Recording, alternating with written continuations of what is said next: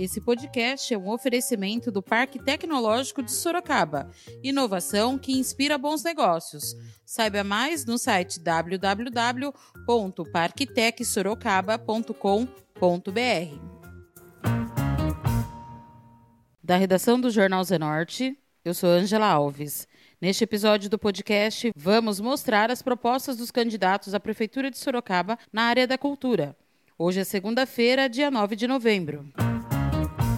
Para auxiliar os leitores do Jornal Zenorte, continuamos a destacar as propostas dos candidatos em várias áreas. Hoje vamos ver as propostas dos candidatos para a área da cultura em nossa cidade. Dr. Leandro Fonseca, do DEM, falou sobre os teatros, aulas de artes cênicas, cursos profissionalizantes e muito mais relacionado à área da cultura. Cultura, para mim, primeiro que é muito importante na minha vida, porque foi pela cultura, foi pela música que eu consegui sair de uma realidade e consegui bancar os meus estudos e consegui fazer minha faculdade de medicina. E me tornei empresário também com a música. Então, para mim, cultura é, mostra o quanto pode tirar uma criança da rua, o quanto pode tornar uma profissão para as pessoas, uma profissão rentável, digna. Então, cultura, para mim, além de ser a identidade de uma cidade, o que a gente tem que pensar é trazer a identidade de Sorocaba com a cultura e buscar os tropeiros, e buscar a identidade, e buscar o que se fazia aqui antigamente com é, artes cênicas, com música, com dança, e buscar a cultura a fundo que unem as pessoas, que unem a característica de uma cidade. Então, além disso, o que a gente precisa fazer é tirar essas crianças da rua, dar espaços culturais, dar cursos profissionalizantes voltados para a cultura, como uma escola audiovisual, como cursos de música também, cursos de instrumento, cursos de fotografia, é, cursos de artes plásticas. E além de tirar essas crianças da rua, a gente dá saúde para o idoso. A cultura tem esse poder de levar um sorriso no rosto de um idoso. Muitos idosos a gente vê que às vezes vivem sozinhos, têm depressão, estão tristes e a cultura pode mudar esse jogo. A cultura faz isso com tranquilidade. Então, quando a gente pensa em cultura, a gente não pensa só na cultura, a gente pensa lá na educação dos jovens, tirando eles da rua e levando eles para casa para estudarem mais, para se aprimorarem, aperfeiçoar, não só na escola, não só nas, nas, é, na, nas matérias de escola, e sim junto, paralelo com música, dança, teatro e outras áreas. O que a gente precisa fazer aqui? Eu tenho uma ideia de trazer o NACDEM, que é o Núcleo de Artes Cênicas, Danças e Músicas. A gente pode usar todos os teatros de Sorocaba que estão parados, tem quase toda a periferia, quase todo lugar perto de uma escola tem um teatro que hoje está parado.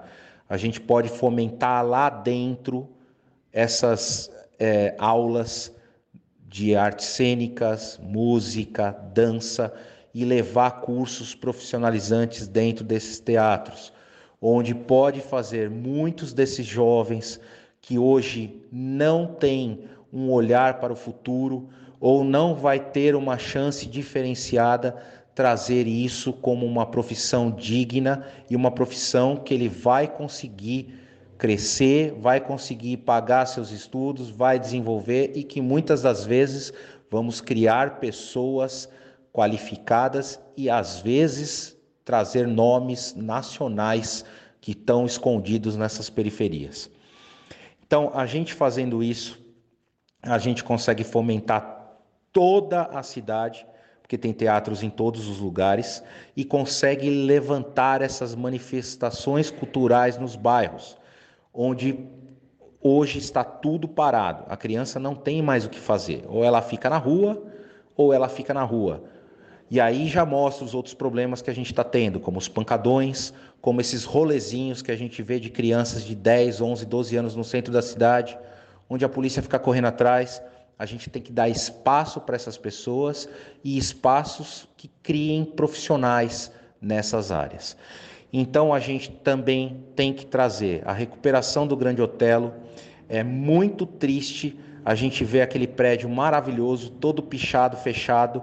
Ali passaram pessoas como Mantovani e Paulo Betti, passaram pessoas fantásticas e criaram muitas peças, muita cultura. Ali foi um lugar de muita cultura.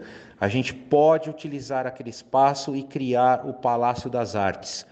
Ali a gente pode até fomentar um museu para mostrar para os sorocabanos as raízes de Sorocaba e as pessoas que aqui passaram e o que já foi feito na cidade, para trazer isso como uma parte positiva e incentivar a cultura aqui na nossa cidade.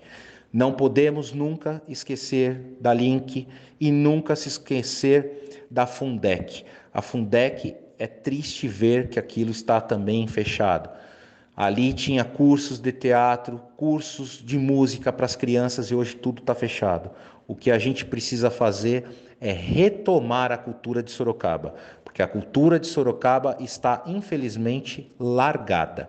E nós vamos fazer isso porque, como eu disse, isso, para mim, é uma das minhas veias principais, porque foi isso que fez eu chegar onde estou. Jaqueline Coutinho, do PSL, falou sobre a criação do Cultura Móvel, ampliação do programa de musicalização e destacou mais propostas para a cultura.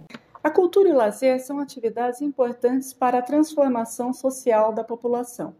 Por isso, investir nessa área é de fundamental importância para a cidade.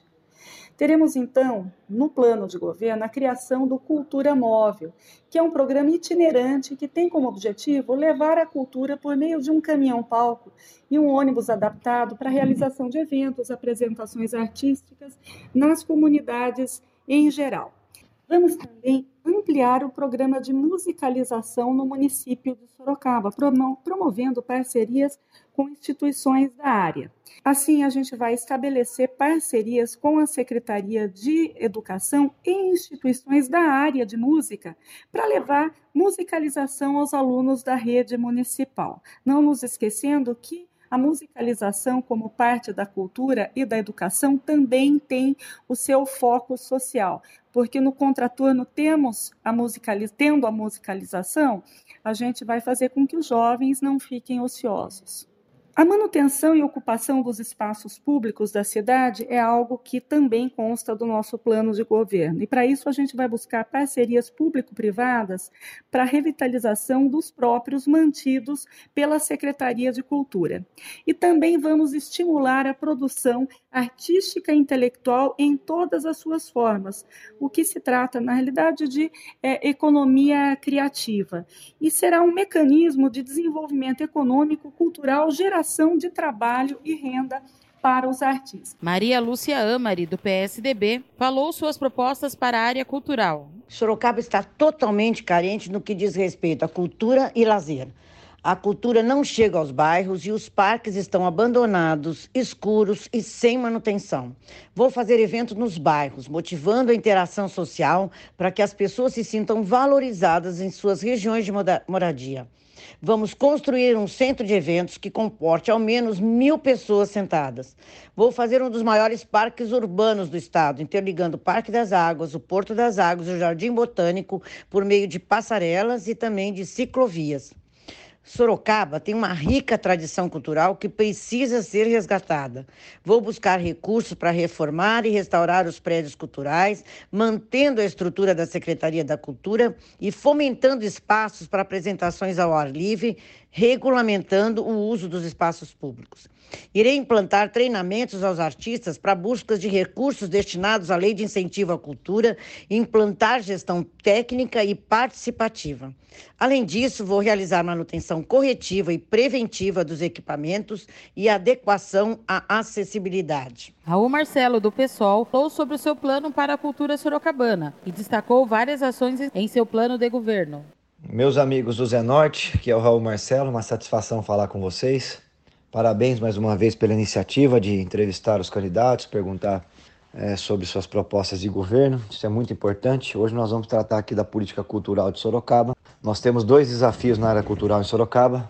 preservar o patrimônio material da cidade, que são os nossos prédios antigos, que fazem parte da nossa história, Casa, casa de Baltazar Fernandes, Palacete Scarpa, é? infelizmente a oficina Grandotelo, que foi entregue para o governo do estado e ficou abandonada, nós vamos é, lutar para reaver as oficinas da ferrovia, do entroncamento da Sorocabana, que foi muito importante, inclusive particular ao Brasil, do ponto de vista econômico e cultural, nos anos 40, anos 50 e anos 60, que está também completamente abandonada e sucateada.